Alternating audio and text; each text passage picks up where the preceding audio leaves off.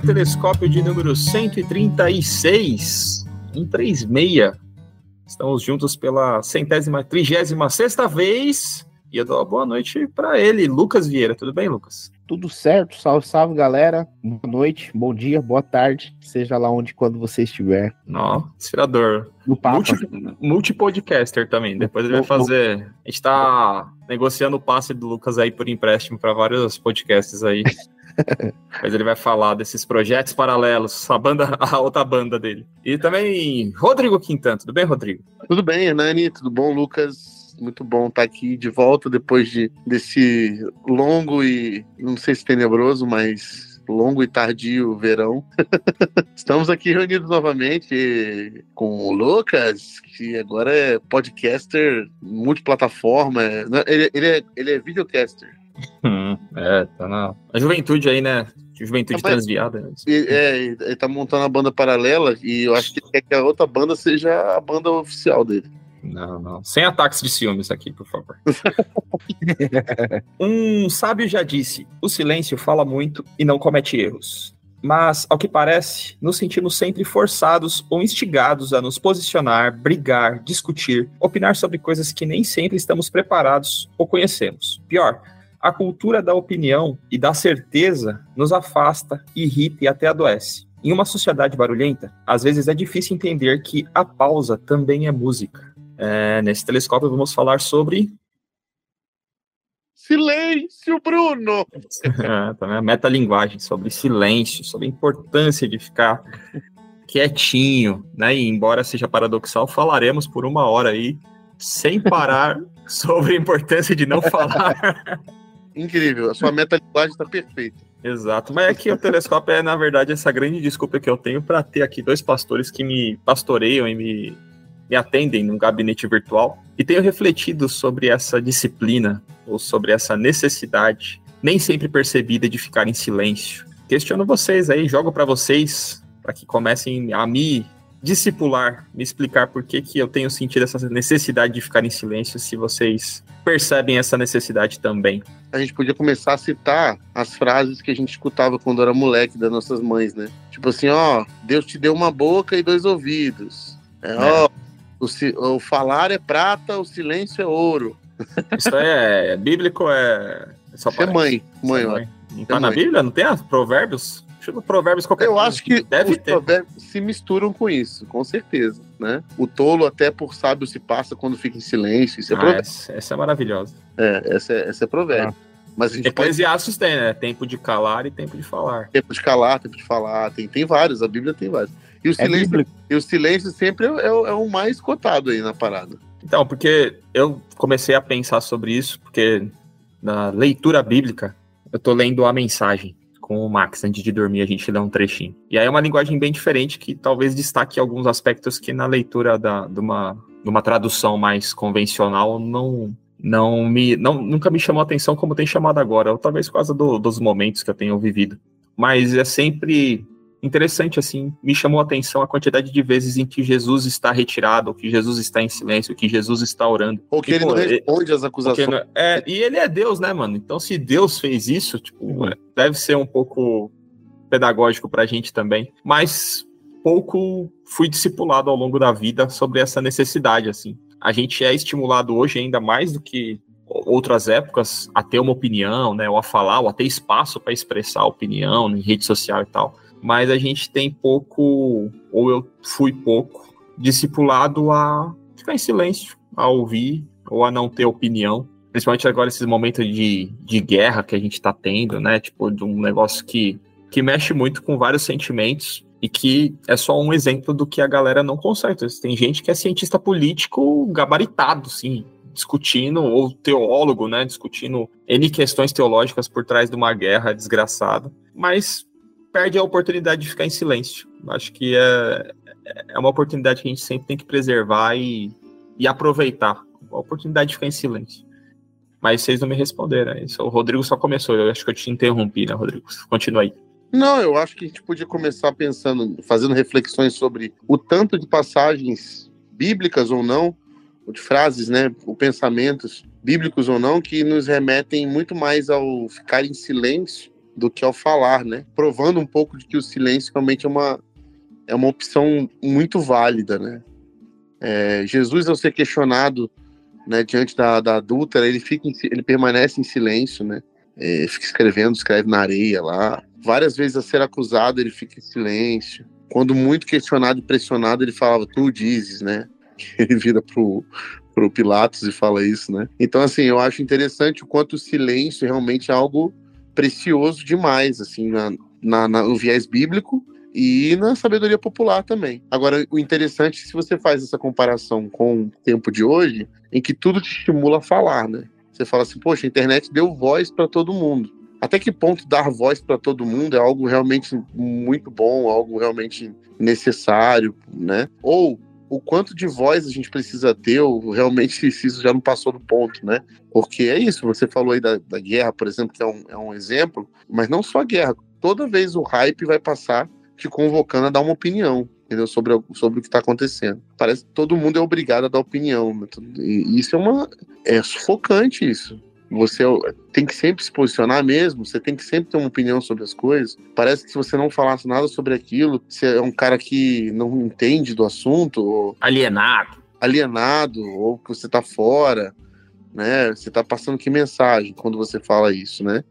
Então, o calar, ele, ele é mal visto, né? O calar é mal visto. Você se auto, se auto coloca numa posição isenta, porque você está em silêncio, ou você não entende do assunto, tá alienado, tá fora, é, ou você não sabe o que está acontecendo, né? Então, tipo assim, o, silêncio, é, ele é mal visto hoje, né? Ele tem uma classificação é, mal vista, embora todos os pensamentos e reflexões nos levem ao, silêncio como sabedoria, né? Como uma boa sabedoria. Então, a minha pergunta, eu devolvo a pergunta que você fez, Renan, dizendo assim: quando é que o silêncio é sabedoria? Quando é que ele é omissão? Quando é que ele é. Ele tem de. Qual é o lugar do silêncio, né? No, por exemplo, no meio pastoral mesmo, que é o meu meio, meio do Lucas. Qual o lugar do silêncio para nós que somos os faladores? Né? O, somos os eclesiásticos. Somos os homens que falam, os que pregam. Qual é o nosso lugar do silêncio? Mas você quer resposta por ordem ou o Lucas pode escolher qual que ele vai responder? Eu nem sei, eu tô, jogando, eu tô jogando a bola pro alto. Deixa eu falar um pouco desse lance do silêncio nesse lugar da, da pastoral, porque eu acho bem interessante uma coisa, porque uh, geralmente quando a gente pensa em um pastor, a gente pensa num sujeito que fala, não num sujeito que ouve. É. E dentro da, da minha experiência, por exemplo, de aconselhamento pastoral, que é uma das áreas que eu mais, mais gosto, mais me identifico, eu ouço muito e ouço mesmo. Um, um, é um silêncio que às vezes chega a ser angustiante. Algumas pessoas já disseram isso para mim, assim, em um momento de escuta pastoral, tipo, fala alguma coisa, pelo amor de Deus, quebra esse silêncio, esse vácuo, esse vazio, porque o silêncio ele ele é tão desconfortável, ainda mais quando você tá com alguém que você não é tão íntimo. O silêncio, ele, quando você tá com alguém que é íntimo, ele é tranquilo de você lidar. Mas quando você tá com alguém que você não é tão íntimo, é tão desconfortável que a tendência da pessoa que tá diante do silêncio é falar. Então, dentro desse, desse ambiente da pastoral, primeira coisa que eu acho interessante é que você sai do, do lugar, dessa característica principal, entre aspas, do pastor quer falar, e você vem para uma outra característica que tem que ser uma das principais do pastor, em especial dentro de um gabinete pastoral ou dentro de uma leitura de uma situação, seja ela até uma situação social, uma situação política e etc., que ele vai dar uma resposta, o primeiro papel de todos, de um pastor, é ouvir. Primeiro papel de todos. E para ouvir é necessário fazer silêncio. E aqui é, não apenas silêncio no sentido de calar a voz, silêncio no sentido de ficar quieto mesmo para ouvir o lance da uma boca e dois ouvidos, mas também silêncio no sentido de calar os movimentos da própria alma e do próprio coração. Por vezes, quando uma pessoa está falando, você vai assimilando aquilo com as suas próprias experiências de vida e você vai dando respostas e se colocando na situação. Mas, a exemplo de uma terapia, por exemplo, quando você está escutando completamente o outro, você não pode dar um conselho como se fosse você no lugar dele, mas como se fosse ele no lugar dele. Então é necessário, inclusive, calar a sua própria voz, as suas próprias questões com aquele tema. Por exemplo, por vezes, se você é um sujeito mais moralista, uma pessoa te diz coisas que para você é uma questão em você e você responde com muita violência e muita veemência. Se você é um sujeito que passa pano para si mesmo, alguém fala alguma coisa para você, digna de exortação, só que aí você passa um pano gigante, porque você tá ouvindo o clamor da sua própria alma ao invés de ouvir aquilo que tá saindo da alma do outro, da boca do outro, do coração do outro. É, então, primeiro, o silêncio na boca para ouvir atentamente com os ouvidos. Segundo, o silêncio e calar os movimentos da própria alma para conseguir entender o que o outro está diante de você está dizendo. E o terceiro, o silêncio para saber o que dizer, se eu devo dizer ou se eu tenho o que dizer. Algumas vezes eu já terminei o aconselhamento pastoral dizendo assim: é, bom, vamos orar. E a pessoa dizia assim: não, mas e aí, o que, que eu faço? Eu, faço a menor ideia. A gente vai orar para isso, para ver se Deus fala alguma coisa. Porque eu, não tenho o que dizer. Na minha alçada, você tá lascado. É, tipo assim, é, por exemplo, uma pessoa chega em você e diz: Olha, eu descobri essa semana que a minha mãe ela tá em, uma, em um estado terminal. Você dizer vai ficar tudo bem é leviano, por vezes é mentiroso. Você não sabe se vai ficar tudo bem. O que você pode dizer é: vamos orar, orar para pedir é. a mão de Deus sobre essas coisas, né? E uma das coisas importantes no atendimento também é, é isso, a gente saber que a gente, o máximo que a gente vai poder fazer é dar conselhos, né? Porque o trabalho pastoral não é um trabalho de dizer o que você deve fazer. O Eugene Peterson diz isso, né? Que nosso trabalho é, não é ter achar resposta para todas as perguntas, na verdade é, é, procurar paz no meio das dúvidas, né? É encontrar paz no meio do, do caos, né? E, e, estar em paz com, com o convívio de, de tantas dúvidas. Então, o aconselhamento pastoral, ele vai, você vai dar conselhos baseado na sua experiência, naquilo que você ouviu de experiência e recebeu de experiência do outro, é, e naquilo que você está construindo como experiência pastoral com outros. Então você vai tatear no escuro, achar alguma coisa. Mas nem sempre você vai ter, na verdade, na maioria das vezes, você vai ter respostas certas, né? A maioria das vezes você vai ter conselhos e passos e o silêncio vai nortear aquilo. Só, só uma coisa que, que eu achei legal que você falou, Rodrigo, aí batendo na mesma tecla. O silêncio ele é um sinal de respeito também. Isso. É, há algumas semanas eu, eu, eu tive que ir para o gabinete pastoral, mas para ser aconselhado. Não estava legal, fui lá conversar e tal. E aí eu fui tão acolhido, tão acolhido naquilo que eu estava vivendo, e eu me senti tão compreendido, que assim como eu não tinha o que dizer a mim, o pastor que me ouviu disse: Olha, eu não tenho absolutamente nada para te dizer, eu não sei o que você tem que fazer, mas eu gostaria de, olhar, de orar por você sobre isso e tal. E a gente orou junto, e foi um tempo tão especial, tão especial eu me senti tão respeitado, acolhido e senti inclusive que ele me respeitou tanto ao ponto de dizer, olha, eu não consigo resolver tua vida, o teu problema não é simples. Porque tem pastores que falam assim, não, isso aí é simples, é só você é, fazer isso, isso aqui. Ora, irmão, ora, irmão. Você não tá orando? É, isso é. é muito bom, Lucas, isso que você falou é muito bom porque de fato é quando, seu, quando o seu, a sua fala é acolhida, a pessoa realmente entende que você não está diante de um dilema qualquer. Porque parece que quando a gente fala assim, pô, mas isso aí que você está me contando, cara, isso é simples. Parece que você fala, nossa, eu sou um retardado que nunca conseguiu encontrar aquilo que estava diante do meu nariz, é. né? É, mas de fato, é um, é um, você mostra respeito diante dessa do dilema, né, do cara que está na cara da pessoa que está na sua frente. E outra coisa também que isso é uma coisa que tem me norteado muito também no, em, em tempos e muitas opiniões. Tentar entender o quanto vale a minha opinião, a minha fala, para eu mensurar de alguma forma se o meu silêncio não é mais precioso, mais valioso do que a minha fala. Porque às vezes o meu silêncio ele é assim, ele, ele vale mais do que eu, eu interrompê-lo, entendeu? Mas vale mais para você ou vale mais para quem está sofrendo a sua intervenção? Não, vale mais para todo mundo, entendeu? Tipo assim, que o meu silêncio é, é, ele realmente ele tem um valor muito grande, o que eu vou falar agora, ele consegue bater esse valor, entendeu? Ele consegue dar um, um truco? Se não, tipo, eu falo, melhor ficar quieto, o silêncio venceu, entendeu? O silêncio é o zap, entendeu? Isso é uma avaliação interessante, assim, sabe?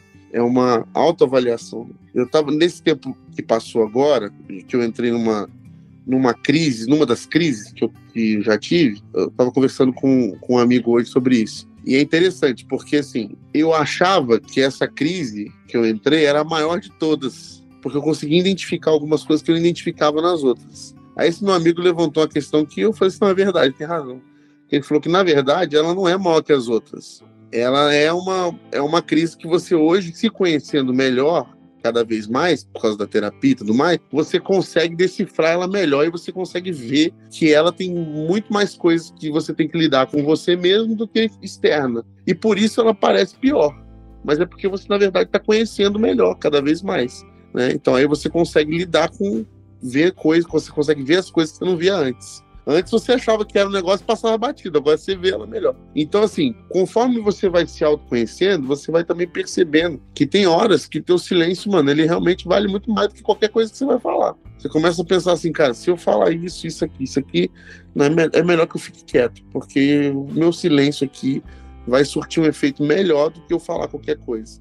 É, eu acho que tem o, o tem o silêncio, como o Lucas e você, Rodrigo, falaram, como silêncio que abre espaço para a expressão.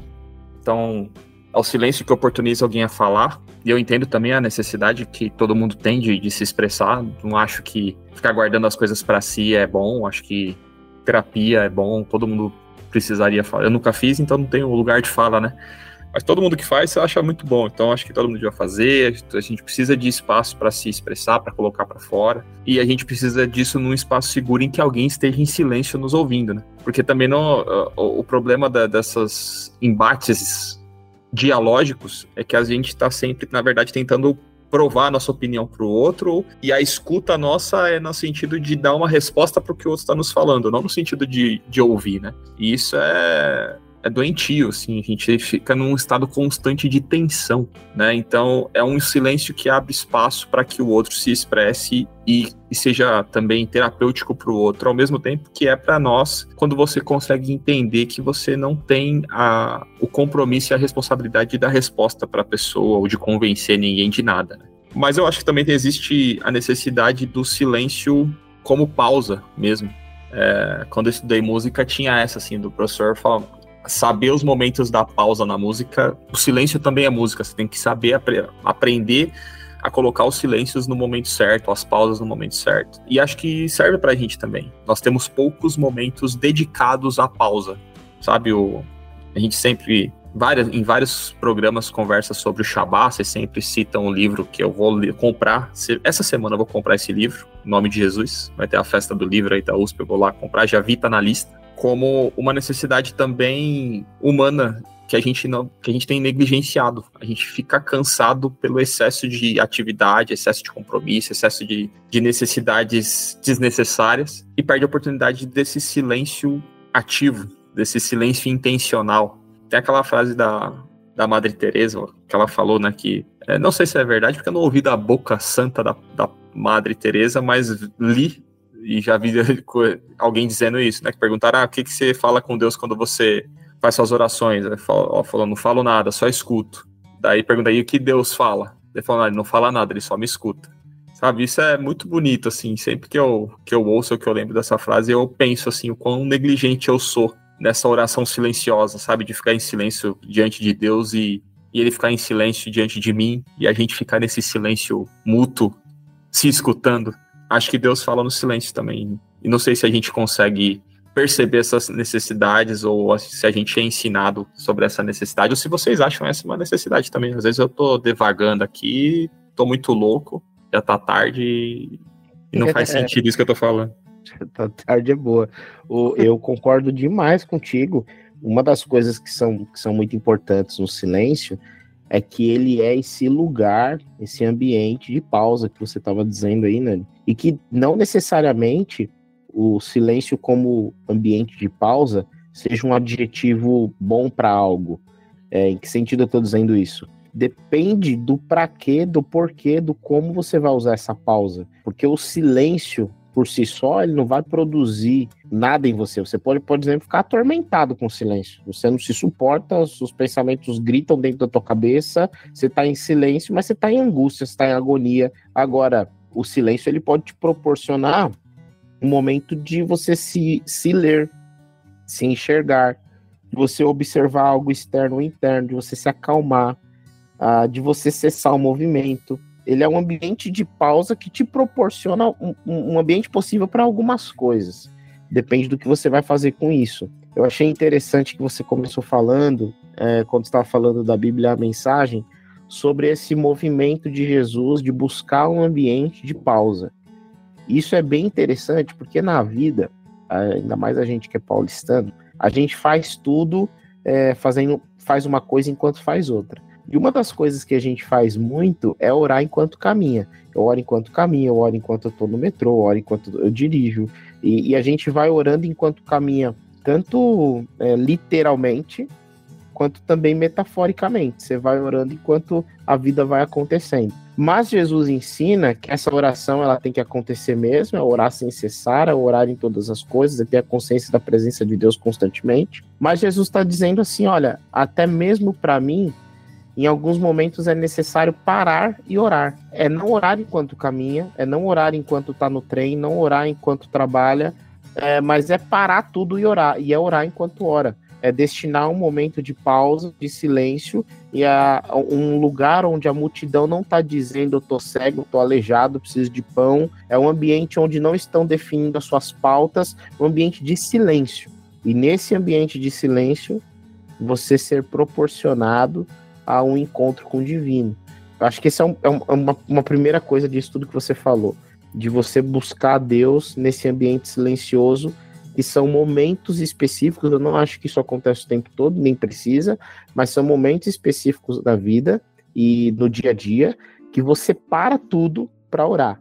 E também tem um outro ponto em relação a essa questão do silêncio, que é dentro do nosso ambiente de rede social, de notícia, dessa forçação de barra para a gente expressar opinião e etc. Quando a gente começa a ler, ouvir, receber muita informação, parece que a nossa mente vai sendo condicionada a dialogar com a informação que a gente recebe.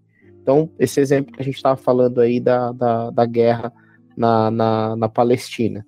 Hamas versus Israel. Aí parece que o pessoal tá lá falando dessas brigas geopolíticas que vem acontecendo ao longo da história e você tá ali. Não é, de fato, pô, sacanearam o Hamas tal, Israel não podia fazer isso, mas Hamas é o terrorismo tal, então qual é que tá certo, time A, time B, tal, tal, tal. Aí do nada você sai desse ambiente, você se afasta desse ambiente e para de pensar sobre isso a partir das informações que recebe e pensa nisso de uma forma mais abrangente. Parece que o pensamento fica mais limpo e você consegue chegar a conclusões que não chegaria nesse ambiente de barulho. E eu me lembro que esse silêncio, entre aspas, foi proporcionado para mim na semana retrasada por um pai que, em lágrimas, dava uma entrevista dizendo que quando viu que a filha havia morrido, a filha que havia sido pega pelo Hamas, ele agradeceu a Deus. Quando viu que a filha tinha morrido, ele agradeceu a Deus, porque disse: é, Minha filha na mão desses homens só Deus sabe o que eles fariam com ela. Graças a Deus ela morreu, porque cessou o sofrimento dela antes que coisas piores acontecessem. Quando você vê um pai agradecendo a Deus a morte da filha, porque só Deus sabe o que fariam com a filha dela se ela tivesse viva, você percebe que a discussão geopolítica é uma discussão idiota, uma discussão pífia. É, quem tá certo, se é o lado A ou se é o lado B, é uma discussão tola. E diante desse vídeo, eu me lembro que eu, que eu me percebi assim: meu Deus do céu, por que, que eu estava pensando numa discussão geopolítica e afastei o meu coração desses afetos que estão sendo machucados diariamente diante dessa guerra e tal? Por que isso? Porque o barulho, porque a notícia, porque a rede social inclinou meu lugar para meu olhar para um lado. E aí essa notícia, ela faz você dar dois passos para trás e ir para o ambiente do silêncio, para você começar a pensar naquilo que realmente importa o silêncio de alguma forma realinha a rota também da nossa consciência, reflexão e do nosso coração. Talvez o silêncio seja esse movimento antes da fala e depois da escuta, sabe? Antes da fala e depois da escuta. Porque, assim, a gente já foi, já foi dito aqui, né? O problema não é a ter a voz, né? O problema é quando se tem a voz e o que a gente faz com essa voz. E o silêncio é um lugar de sabedoria né? É um lugar de, de quietude, né? Então, assim, quando você se aquieta, ela, o silêncio significa muitas coisas. Significa respeito, como foi dito aqui, né? Se calar diante da dor do outro, você se calar diante de algo que precisa ter um silêncio, precisa se pensar sobre isso.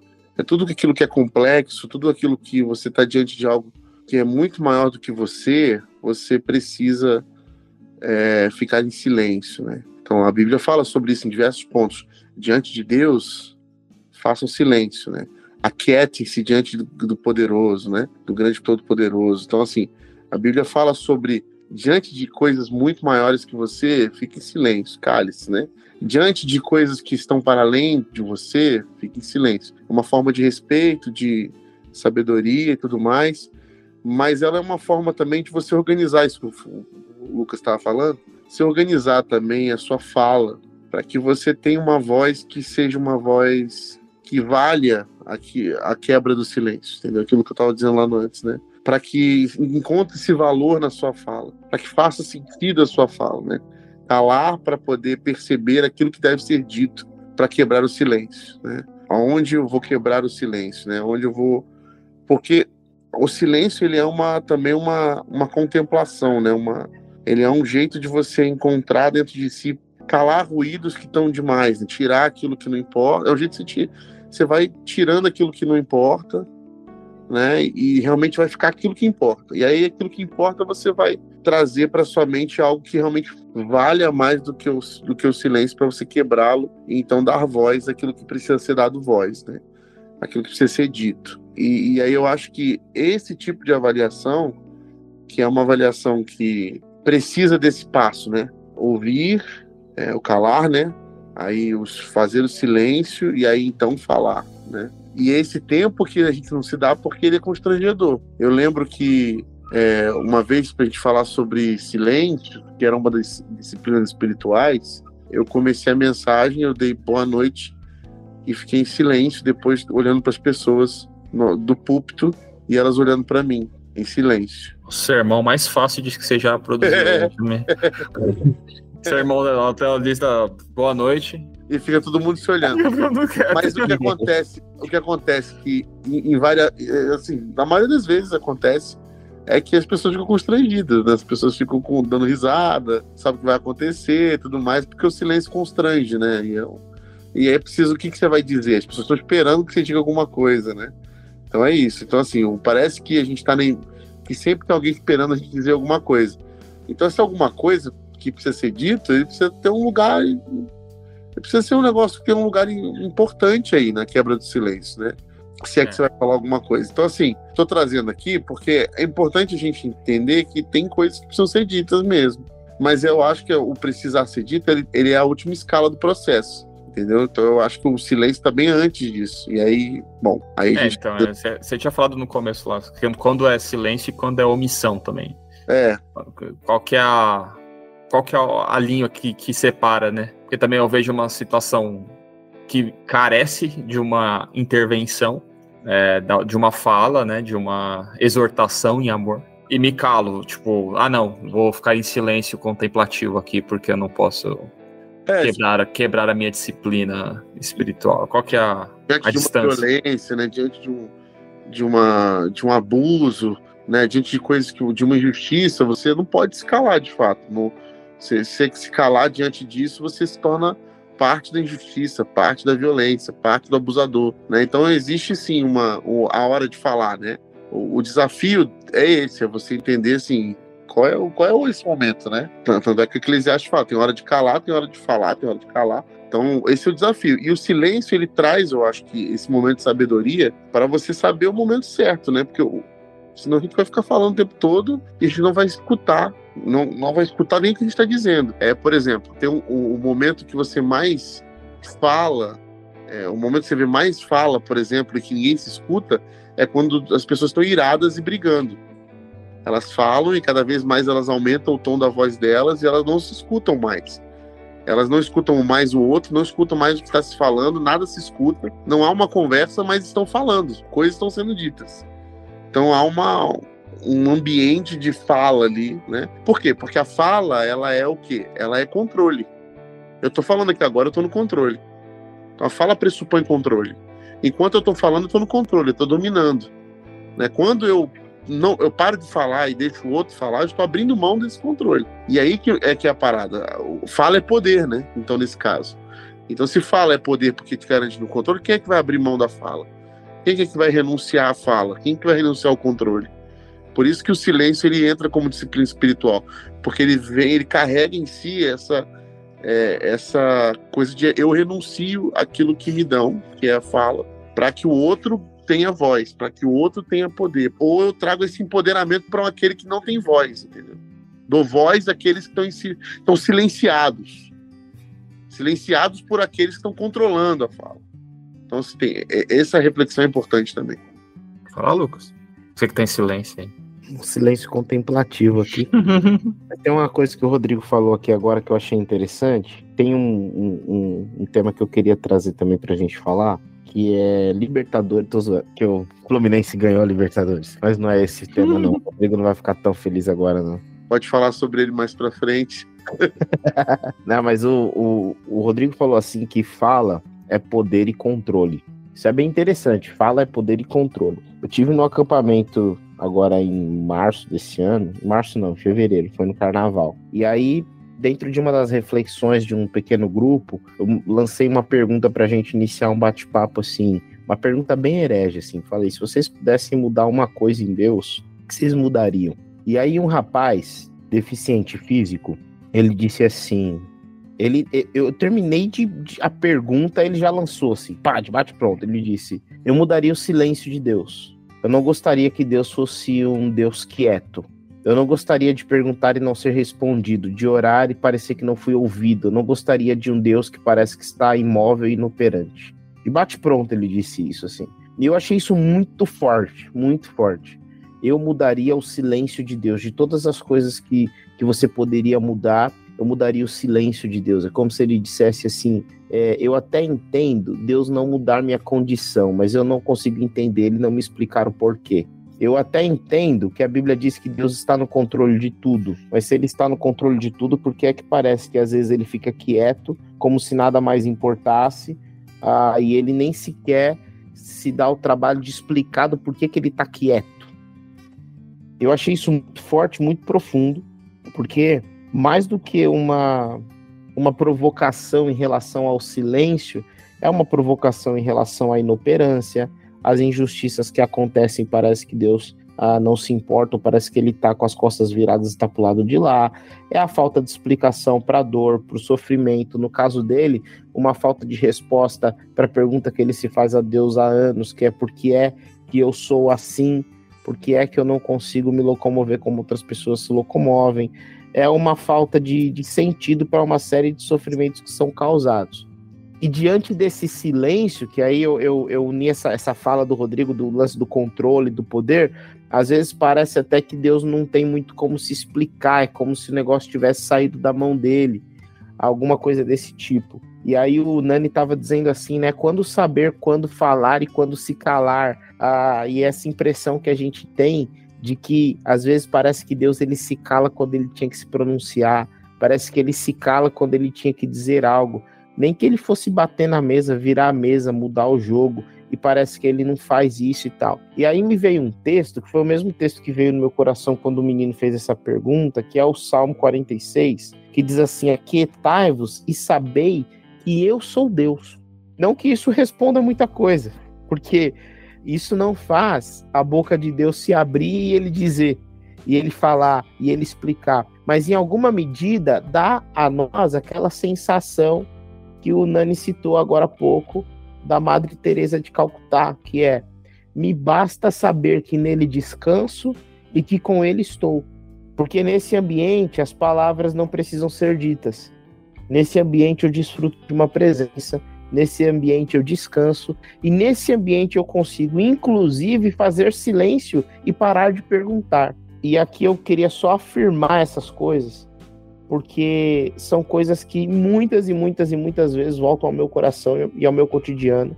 Quando eu oro por coisas não respondidas, seja por mim, seja por outras pessoas, quando eu ouço uma fala de um menino desse, eu queria que Deus falasse, eu queria que Deus cessasse o seu silêncio, eu mudaria isso nele o que vem no meu coração é isso: aquietai-vos é, e sabei que eu sou Deus. A gente precisa descansar na certeza de que o Senhor continua aqui, continua presente, operante, mesmo enquanto faz silêncio. Eu estava falando, eu lembrei de Abacuque, né? Tipo, o livro de Abacuque é basicamente uma queixa com Deus.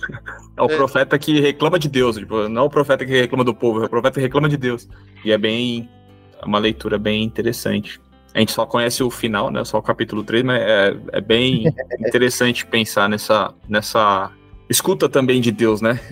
Uma revolta autorizada também, sim. É quando você, quando você olha o, o sofrimento, por exemplo, na Bíblia, você vai ter um pouco isso, porque assim, qual é a grande razão do sofrimento para para nós? A gente fala um pouco disso, né, no quando a gente estava com o Cacau aqui, né? Que o sofrimento, na verdade, são só a falta de respostas para coisas que a, a, falta de resposta para tantos dilemas da nossa existência causa mais sofrimento na gente do que as próprias tragédias que fazem surgir as perguntas para quem, quem a gente quer as respostas. A gente aprende com, com, a, com a Bíblia e com Deus que essa presença ela importa mais, na verdade, para a gente do que as respostas.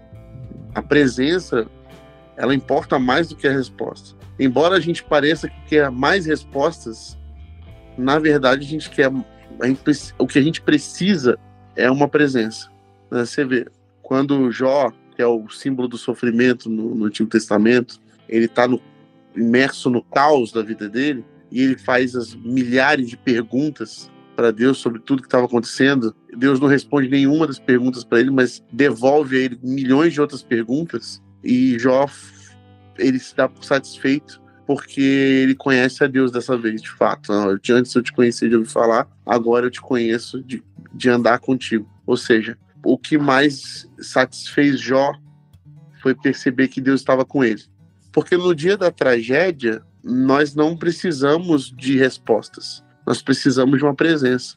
A gente precisa de alguém, precisa de outro, a gente precisa de, da presença, entendeu? É, mas Deus, deu, uma, Deus deu umas trucadas ali, né? Não foi tão acolhedor, não. Deus deu não, uma é resposta é atravessada. Né? Deus mas deu uma resposta é... atravessada. Não, mas não foi. Ele não deu resposta, ele deu pergunta, né? Deu pergunta atravessada. E ele não foi para ser acolhedor. Ele foi para mostrar pro Jó que ele estava lá o tempo todo. Né? Desde antes, antes, de Jó, antes de Jó vir ser o que ele era, Deus é. Né? É, é, é, o, é o que o Lucas falou, aquietai-vos, pois eu sou Deus. Entendeu? Então, tipo assim, você não sabe o que significa morte, você não sabe o que significa vida, você não sabe o que significa porcaria nenhuma. Né? Então, tipo assim, fique, preste atenção, eu sou Deus e eu tô aqui. Oh, é que vocês estavam falando né, do texto de Abacuque e o de Jó. Nesses dois textos, Deus ele aparece e Deus aparece falando, né? Mas tem um texto que é muito intrigante para mim na Bíblia, que é o texto de Lamentações de Jeremias, porque são cinco capítulos que Jeremias, ele. Eu, eu não sei se é demais dizer que ele chega a ofender Deus, mas ele ofende, assim. Se eu tivesse no lugar de Deus ouvindo aquelas palavras de Jeremias, eu ficaria ofendido. Jeremias ele está acusando Deus e está dizendo: você não pode ser resolução do meu sofrimento porque você é causa dele. E se você é causa, você não pode ser resposta. E ele ofende Deus, ele briga com Deus. Ele diz que Deus é um sujeito inconsequente durante cinco capítulos. Entre os cinco capítulos, tem um versículo que ele diz: Quero trazer à memória aquilo que me dá esperança. Em todos os outros versículos, ele está dizendo palavras contra Deus. O livro começa e termina sem Deus responder absolutamente nada, Deus fica em silêncio. Mas o que me surpreende é esse livro estar tá na Bíblia, cara. Porque, tipo assim, se eu fosse Deus, eu não ia querer esse livro lá. o cara, ele me, ele me ofendeu, ele disse que eu sou isso, que eu sou aquilo, durante cinco capítulos. E Deus, ele permanece em silêncio, e esse livro tá nos textos do Antigo Testamento. É como se Deus dissesse assim: olha, no, no dia que você não tiver coisas bonitas para dizer para mim e sobre mim, ainda nesse dia eu permanecerei lá e permanecerei ouvindo, eu não vou calar a tua voz. Isso é muito louco. Não, tem o silêncio de Deus também quando. Puxa, isso é. Me mexe comigo, assim. Quando Jesus te fala, né? Tipo, ah, meu Deus, por que, me, por que me abandonaste? É. E ficou com a pergunta. Fica com a pergunta. Porque ele não teve resposta. E é bravo, assim, tipo.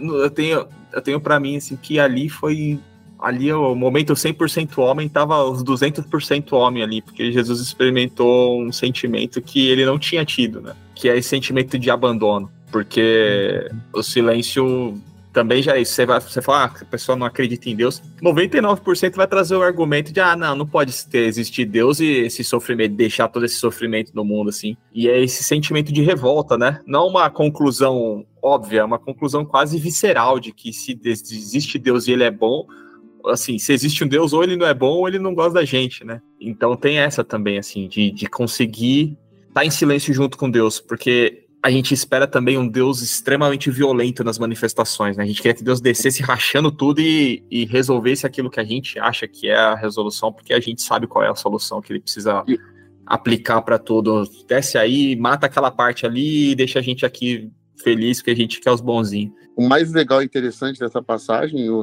o, o que você citou, é a Elohi, Elohi, Lama Sabachthani, é que é, é fluente no latino, no aramaico. Olha só.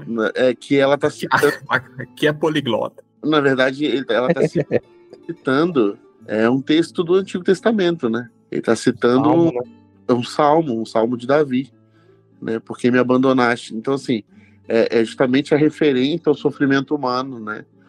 É, diante da, da, da, do que é inexplicável, né? Do que é intragável, do que é irremediável, né? Então, é, isso é muito louco, cara. Isso é muito louco. Eu também acho essa passagem uma das mais intensas, assim, né? E, e haja teologia para poder explicar essa, essa cara, um dia, cara, um, um dia um... a sistemática vem rachando ali. Nossa, Não, cara, teve haja... um dia que eu tava gravando um vídeo, um vídeo devocional assim para postar na Páscoa. E aí, tipo, eu fui falando, assim, eu não, não, não escrevi um esboço, nada, eu fui falando desse texto. Aí chegou um momento do, do vídeo, assim, que eu falei, então, nesse momento, Deus, o pai e o filho se separaram e depois se unir. Aí eu, não, Eita. calma, tô dizendo que a Trindade separou. Eita. Aí eu, não, vamos gravar de Opa. novo. Eita, corta, corta. Corta, corta, corta. Aí até o react do dois dedos de teologia, vendo é. é. Do... Acabando, acabando com o Lucas, né? Vamos acabar com o Lucas aqui. Esse texto é muito doido, cara. E eu chamar você é pra rasgar a carteirinha lá, igual fizeram com o Ed. Cara, eu já li tanta, teolo... tanta, tanta proposta teológica para esse texto que dá até um bug na cabeça, assim, mas é, mas é isso. Mas eu acho que a coisa mais, mais legal que eu acho que o texto traz, para mim, é essa teologia que o Nani fez aqui. Ela é a representação humana da dor, do sofrimento. Tipo assim, por que, que, por que, que na hora da, da minha dor mais incrível, do que da, quando eu preciso mais, Deus me abandonou? É a hora que eu sinto que Deus me abandonou. Então, tipo assim, Jesus faz uma, uma, uma citação daquilo que é a maior carência humana, a dor do abandono, a dor de sermos todos filhos que fomos abandonados. Então, assim, é como se Jesus tivesse ocupado o espaço de corações que não tem, não, não tem um pai mais, entendeu? De que foram banidos pelo pecado. Porque Jesus tomou sobre si tudo aquilo que faz a gente se afastar do pai. Então, quando ele está ali, ele fala: Meu Deus, eu fui abandonado, eu estou, eu estou sozinho com essas coisas de sofrimento do mundo inteiro. É a dor que a gente teria se Jesus não tivesse morrido por nós o abandono, o abandono de, de Deus, a, a, ausência de Deus, entendeu? É que seria, no caso, que, o que os outros teólogos vão dizer que é o, seria o inferno, ah, o lugar onde Deus não estaria, né? Que o lugar que Jesus foi pro inferno. não. É sacanagem. Ué, foi? Não, agora, agora, tá, agora tá confuso. Ele foi no Hades. Ele não foi lá pegou o dragão lá, libertou a mulher, sei lá, as coisas malucas. Não, isso aí é Narnia. Não, isso aí é, isso é Casa do Dragão, isso é Casa do Dragão. É, cara, é profundo. É muito louco, é muito louco. Droga, drogas pesadas. Eu acho, eu acho, eu acho muito louco. Eu acho que dá até pra fazer um podcast só sobre isso. Mas eu, eu achei muito legal uma coisa aqui, né? No, enquanto a gente conversava, né? Que a gente foi vendo isso, que o silêncio, ele não é uma, uma virtude por si só, né? Na boca de Deus parece que ele, que ele de alguma forma nos deixa meio bolados, assim.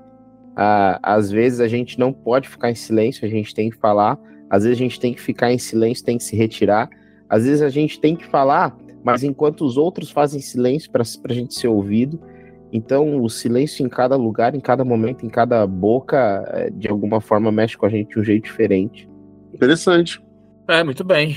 Chegou a hora de ficar em silêncio, então, né? Depois dessa. Eu tô, eu tô realmente mexido com essa parada. Eu vou. Eu não acho que eu vou perder a, a noite pensando nisso, que eu tô realmente cansado. Mas vai. amanhã me comprometo a ficar em silêncio e, e pensar sobre isso. Mas obrigado, meus amigos, por me me conduzir nessa trilha reflexiva aí. E deixo meu boa noite pro Lucas também. E, o, o, e última coisa, o silêncio Fala. também é espanto, né? porque o silêncio também ele pode ser fruto de um alumbramento. Quando você perde o, você perde o, o que Perde falar, a, perde a fala. perde a fala, perde o sentido, perde. Eu não tenho o que falar e eu tô diante de algo que é inexplicável, então eu realmente eu fico em silêncio, eu me calo, né? Foi, foi eu diante da Libertadores no sábado. Ah, falou sim, falou, falou É. sim, falou sim. Mas antes de o Rodrigo descambar pra heresia, Lucas, quer fazer o. Faz o merchan dos seus outros podcasts aí, ó, infiel. Infiel! Infiel. Já, já deixa eu aproveitar então, fazer o merchan aí. Lá Ah, vai gente- ele, herege. A gente do Morumbi Jovem, a gente tem canal na- em todas as plataformas aí de podcast. A gente lançou essa semana um podcast conversando sobre o livro do Martin Luther King Jr., em celebração ao dia 20 de novembro, que é o Dia da Consciência Negra. A gente está falando sobre racismo e segregação racial a partir dessa luta pacífica do pastor batista Martin Luther King Jr. Tem sido bem, tem sido assim, né? Na verdade, a gravação já foi, então foi bem legal. A gente está soltando vários episódios, são sete episódios de 30 a 40 minutinhos, É as por, isso que não segundas, quartas e sextas. Oi? é por isso que ele não chamou a gente. Dois brancos pra falar de consciência negra. É, não dá, né, meu? Quer falar o quê, filho? Tem que ficar em silêncio, ficar em silêncio e aprender, Não, Não é o nosso Eu lugar tinha de um fala. angolano ou dois Exato. brancos. É. Não é o nosso não lugar de fala, né? Silêncio. Silêncio. E foi assim um programa muito, muito, muito bonito, muito gostoso de gravar, muito simbólico para a comunidade onde a gente está. Então, se você puder ouvir, vai ser muito legal. E depois, claro, também fala o que você achou. Vamos conversar sobre isso. Gente, o papo foi muito bom hoje, mais uma vez. Sempre é bom. Então, bom dia, boa tarde, boa noite, mais uma vez aí. Tamo junto. Beijo, beijo, Rodrigo Quintan. Agora vai, despeja a sua, sua alegria da Libertadores aí, fala o que você quiser. O trincolo de coração. Ai, senhoras e senhores, muito obrigado, muito obrigado aí por esse tempo. Obrigado, Hernani, Lucas. É, eu vou- eu- agora eu acho que eu não preciso falar muito, né? Eu vou ficar em silêncio até o final deste ano. Não, até o final desse ano não, porque depois tem Manchester City pela frente ainda. O Guardiola. Calma, calma. Já vem aquela. É o, contra o Fluminense, você sabe que o Haaland pode chegar nos mil gols na carreira, né? Agora, Atualmente ele tem 380. Tô louco. Que isso, cara. Eu não sei nem se a gente vai, eu não sei nem se a gente vai chegar contra o City, calma. Tem o, tem o Al Hilal aí, o, Manchester City É. pode esperar. A sua... esse erro a gente não comete. Não. Bom, o, o passo maior a gente deu, tá bom. Tô, tô, tô feliz, tô feliz já. Tô satisfeito. O resto é, o resto é história. Eu ainda tenho a teoria de que o último clube brasileiro a ganhar o Mundial é o Corinthians. Eu acho que não tem mais nenhum que vai ganhar, não. Acabou. Não, isso aí nem existe mais. Esquece esse negócio aí. E tem clube que nunca ganhou também. Importante lembrar. É, Tem, pô. Goiás, o Vila Nova, o. sei lá tem qual. outro verde. Cruzeiro, outro verde, Cruzeiro. Tem, tem um verde aí, tem um alviverde aí. Tem... Não me, não me, não me aflige como já afligiu. Eu já estou maduro na fé pra ficar me, me preocupando com essas Que bom, frivolidades. que, bom. É isso? Só isso? Você vai aproveitar seu momento e falar essas besteiras só aí? Não, falar o quê? Que o Fluminense foi campeão da Libertadores? Eu tô feliz. Não, dá seu boa noite, abençoa, Ah, dá a tá bênção bom. pastoral. Que... Tá bom. Boa noite. Que- Boa noite. Se você é um cara que gosta de falar igual eu, aprenda a calar a boca na hora certa. Ia falar na hora certa de uma vez por todas, tá bom? Não, beijo pra todo mundo. Muito bom estar de volta aqui. Tava com saudade já. E tô com saudade de vocês também, vocês dois. Vocês desaparecem também, viu? Não desaparece não, tá bom? Vocês estão muito no, no período de silêncio de vá. Aparece aqui, tá bom? Beijo pra todo mundo. Tchau. Beijo pra você que nos ouve, obrigado pela sua audiência ao longo desse, desses momentos aí. Espero que tenha sido bom pra vocês, como foi bom pra gente. Espero que tenha sido bom. Nos sigam nas redes sociais, arroba canal Telescópio, embora o nosso arroba fique em silêncio, fale uma vez por mês. Mas nos sigam lá, arroba canal Telescópio, sigam a Crentaços, arroba Crentaços, e a gente se vê mês que vem. Telescópio, pés no chão, olhando pro alto. Tchau.